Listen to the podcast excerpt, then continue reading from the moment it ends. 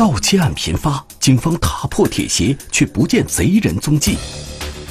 太平西边不太平，水鬼是否真的潜入水中？一把雨伞，一辆白车，到底和案件有着怎样的联系？一查到底，警方能否解开水鬼谜题？水鬼落网记，天网栏目即将播出。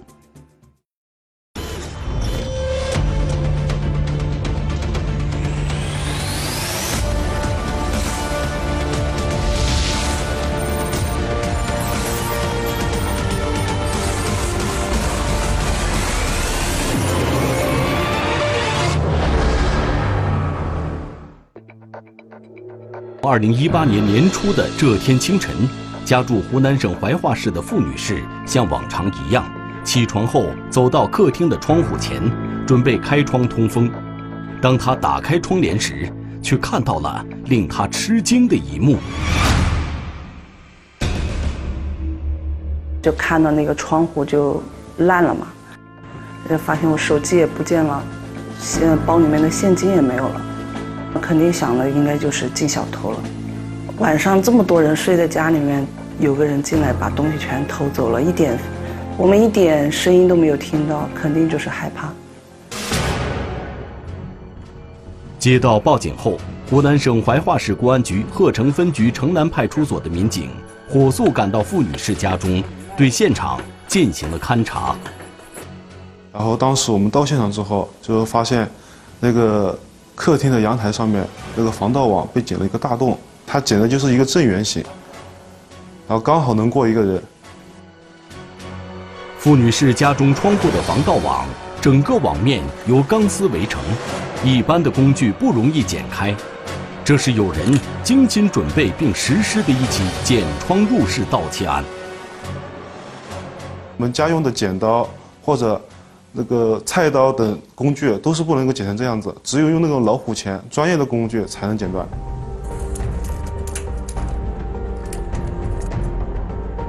民警迅速在傅女士家中进行调查取证，窗户、地面、门锁把手，一切嫌疑人有可能会接触的物品，都进行了仔细勘查。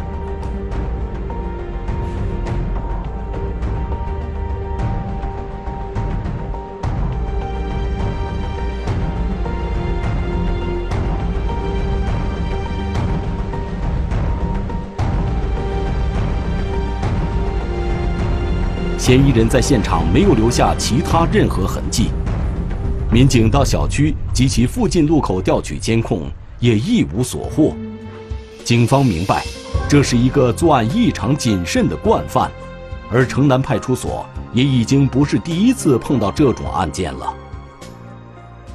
城南片区呢，呃，地域比较宽，然后这个中间呢有一条小溪，呃，经过我们这个辖区，这个溪呢叫太平溪。我们这个派出所呢，就是一直守护着这一片土地的安宁。一八年年初以后，我们辖区就是发生了一系列的入室盗窃案件。到一九到一八年年底的时候，这个案件大概有接近三十起，所以当时给我们压力非常大。频发的入室盗窃案让办案民警感受到了巨大的压力，因为入室侵财类案件。很容易引发更为严重的刑事案件，对群众的生命财产安全都构成了严重的威胁。一个人在家的时候，门窗都全锁着的，防以前我们睡觉的话，门都不反锁的，现在都把门全部都要反锁，小孩都不敢一个人在家，到现在都有阴影。城南派出所所管辖的区域内有很多的城中村。里面的房屋布局较为混乱，而且监控设施也建设的不太完善，这些入室盗窃案就多在这些城中村以及附近的居民小区，所以在作案地点上，这些案件有一定的共性。那么，这些案件是否为同一人所为呢？我们对这个案情，对这个系列案件，我们做了多次的会商、分析和研判。我们也邀请了我们这个分局最比较优秀的一些工作人员、民警，多次到现场走访指导，啊，提供一些支持。警方发现，每起案件的作案时间都在凌晨的两点到六点之间，作案地点都在城中村及其附近小区，作案手法也极为相似。都是剪的是隐形防盗窗，它都是剪一根，剪一根之后把两边搬开，可以人可以钻进去。在附近那些，呃，城乡结合部的那些居民房间，他们是那种不锈钢的，就是圆圈的不锈钢那种。防盗窗，啊，它也是剪一根，中间剪断，两边搬开，上下搬开，然后人可以钻进去。作案方式、作案手段，啊，都是一模一样，使用的作案工具应该是一样的，所以我们判断，啊，这起案件是同一个所为。那么，此人是谁？又该如何找寻他的踪迹呢？主要是排查工作，因为监控条件比较差。我们的附近区域，呃，划定一个从南到北的一个区域，在附近排查，呃，走访周围的群众，扩大这个视频侦查范围，扩大，再扩大，进行进一步的视频排查。每起案件案发时间都在凌晨两点以后，这个时间段，怀化市路面上的行人十分稀少，于是警方扩大视频侦查范围，对案发时间前后。出现在案发地周围的人员都进行逐一排查，这是一个比对的过程啊。这个就是相当于，在在哪个时间段，然后哪些人出入了现场。打个比方，你住在一个小区，啊，假如说这里发生什么事情，从这路过，那肯定就是讲偶然嘛，因为这东西你住在这里，你就呃出出现在镜头里面是很正常的事情。但是，呃，东南西北每次家中被盗的时候你都出现了，那就是。有点蹊跷了。根据多起案件的监控比对，很快有一名可疑男子出现在警方的视线。啊，这名可疑男子是一个长头发的，然后喜欢穿着运动服，身形比较呃消瘦的那种。凌晨左右，经常出现在家中被盗的人的附近。警方针对这名男子的行踪进行进一步的视频追踪，发现。每次在案发现场周围发现该男子踪迹之后，随踪迹追踪，他都是朝太平溪方向走去，而每次都在太平溪河边神秘的消失了。这个嫌疑人啊，他来去路线都是沿着太平溪走。这个太平溪呢，我们我们城里在搞改造啊，这个监控条件不是特别好，所以跟着跟着啊，人就消失了。太平溪，它有好几层绿化，啊，最上面一层有监控，中间和下面一层是没有监控的，靠水边的没有监控。太平溪两旁的路面上安装有监控探头，从监控视频上可以看见，男子每次都来到了太平溪河边，但是接着往下查，河的周围或者更远的地方都完全没有了他的踪迹，这让民警大感疑惑，难不成？男子居住在河底吗？所以我们给他取个外号叫“水鬼”，这感觉有点飘忽不定，来无影去无踪。发现人了，但是不知道是谁，所以我们侦查民警就比较懊恼：这个人到底是谁？一直想把他摸清楚。呃，我从警接近二十年了，这个嫌疑人啊，呃，确实是是我遇到的这个比较难对付的一个对手。嫌疑人水鬼作案多起，但是没有在现场留下任何线索，逃跑路线也大多避开监控探头，所以警方一直无法捕捉到他的清晰面容。但是天网恢恢，在一次作案时，苏女士家里恰巧安装了监控设备，拍到了水鬼作案的全部过程。那天晚上我们差不多是一点钟睡觉，三点多钟就招财。等到我们早上起来，就发现家里我给我两个小孩的手机，三个手机都丢了。监控显示，凌晨两点五十四分，这家的二儿子正侧卧在沙发上，好像已经熟睡。突然间，一名身穿白色上衣的男子出现在画面中。他在房间里边走边四处打量。没过多久，他好像是发现了什么，径直走到躺在沙发上的男子身边，看了一会儿，便俯下身子，一手撑着沙发靠背，一手越过男子身体，将沙发内侧的一个物品拿了出来。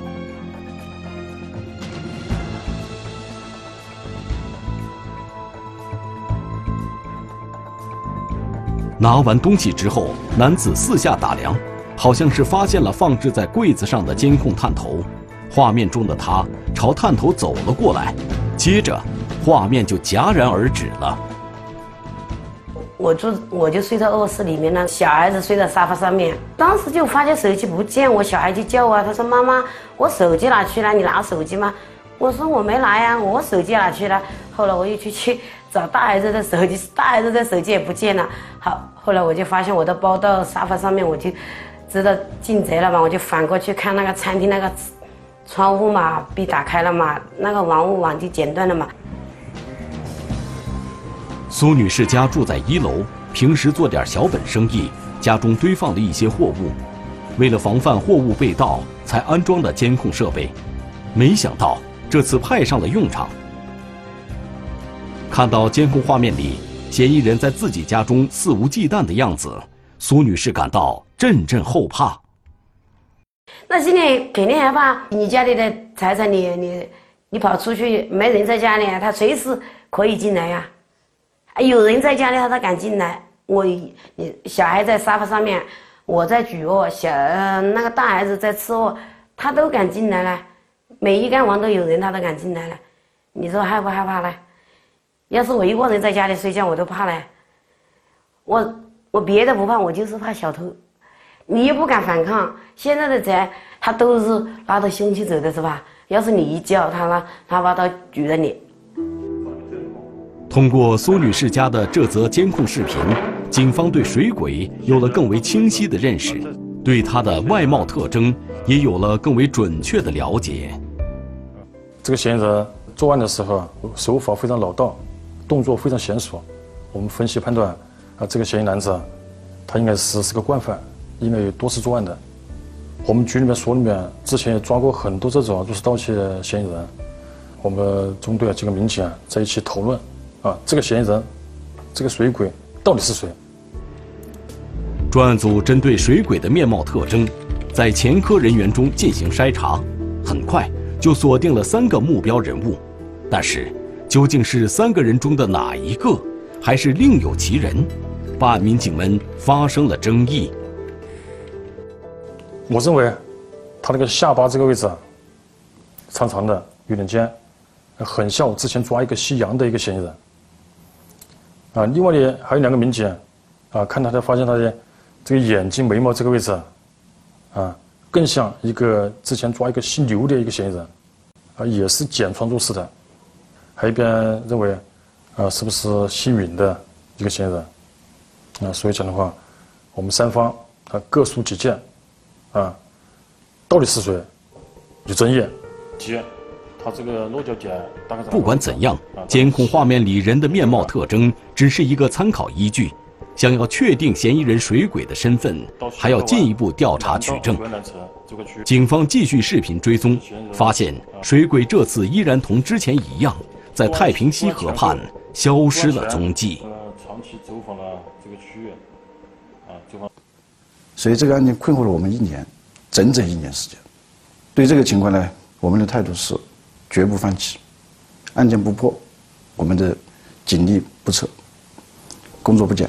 几个人，就好像是东南西北，一人负责一个方向，然后一路排查过去。本着不放弃任何细节和疑点的原则，专案组的民警们不但扩大了视频的搜索范围，同时对时间范围也进行了延伸。我们拷贝过来的监控，原始监控大概有二十多个 G。然后当时我们就没日没夜的就在看监控，然后分析，在后期案件的办理，它监控也可以作为一个证据。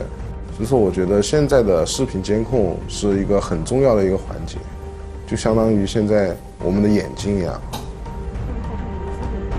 不眠不休的视频追踪，再结合实地的走访调查，排查工作一天一天进行着，终于。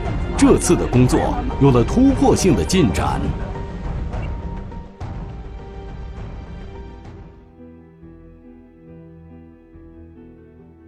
在这个路口显示一名男子，着黑色的长式衣服，袖口有条格状的五花纹，打了一把伞。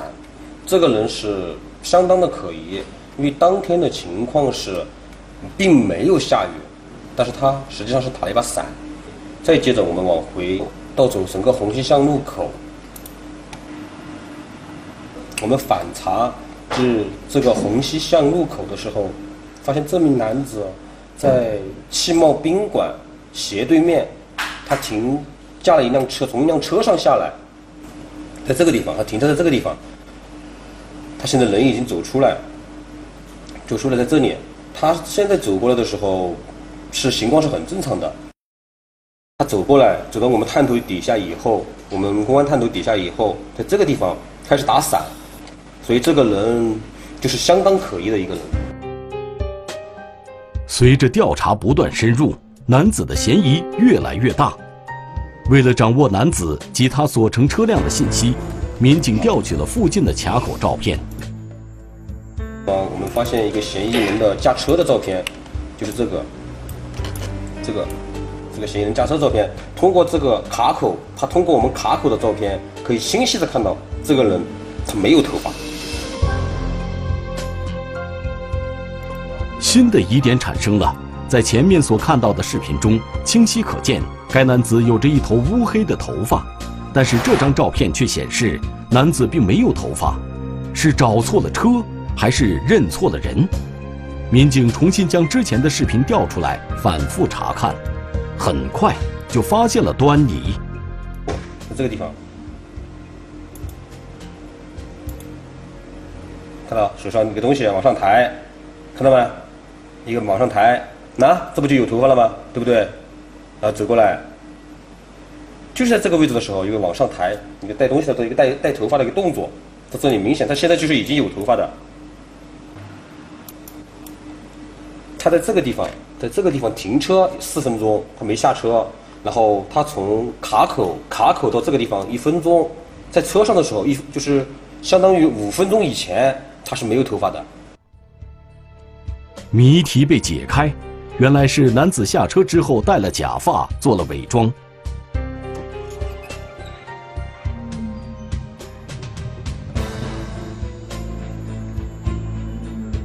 这些迹象都表明，此人很有可能就是这起系列入室盗窃案的嫌疑人——水鬼。看之后，这个庐山真面目出来了，可以分析判断，啊，这个嫌疑男子在作案的时候呢。他是戴假发的，啊，平常他是个光头，所以当时也比较兴奋，啊，终于发现他的庐山真面目了。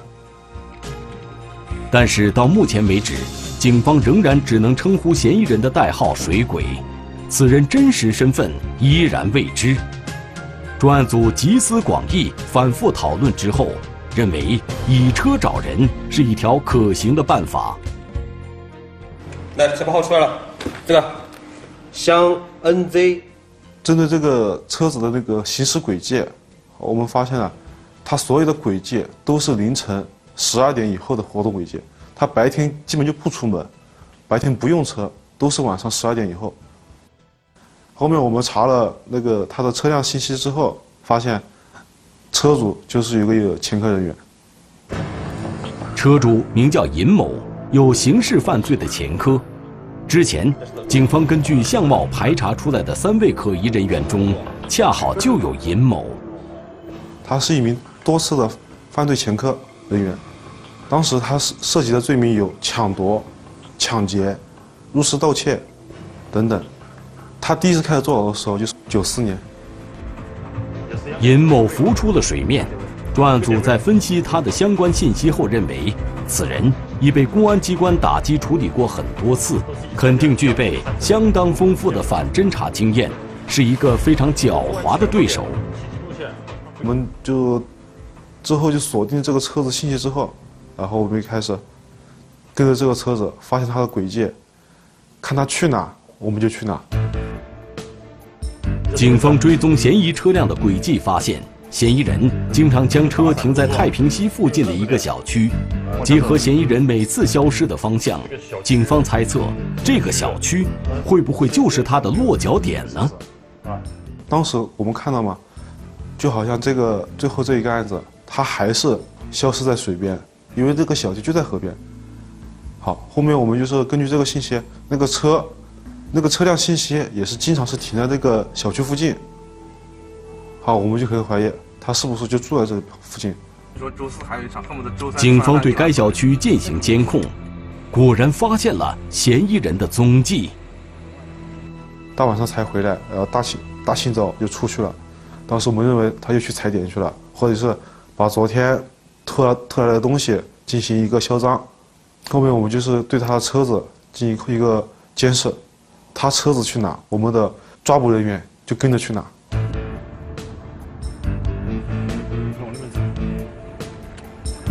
因为这次面对的对手相当狡猾，警方不敢轻举妄动。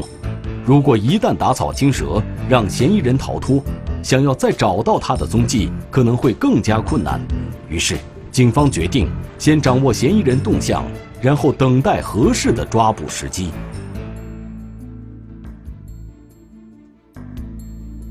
因为当时我们觉得，看他的履历的话，他是有抢夺、抢劫，还有入室盗窃的前科。因为我们工作经验表示嘛，如果他持有刀的话，如果人员比较聚集的地方，可能会对其他群众造成一定的伤害。所以我们要等他到一个比较空旷的地方，人员比较稀少的地方。这样进行抓捕。警方兵分两路，一路在嫌疑人所居住的小区进行蹲守，一路尾随嫌疑车辆，找寻合适的抓捕时机。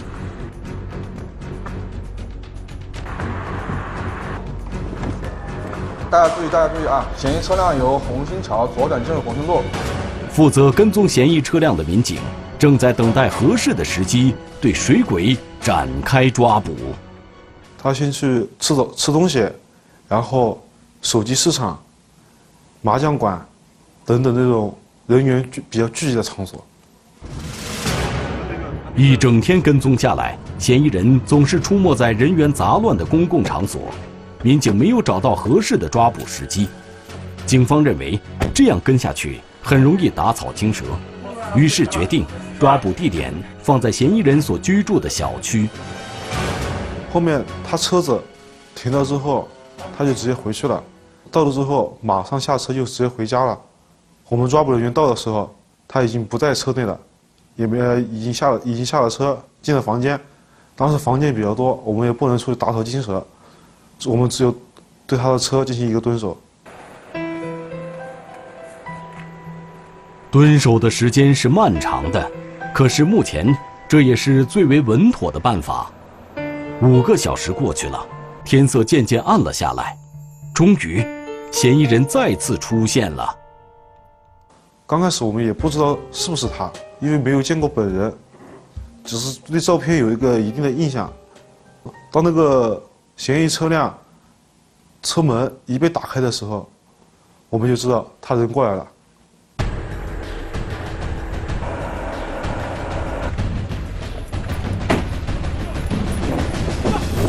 最终，几名民警将嫌疑人尹某成功抓获。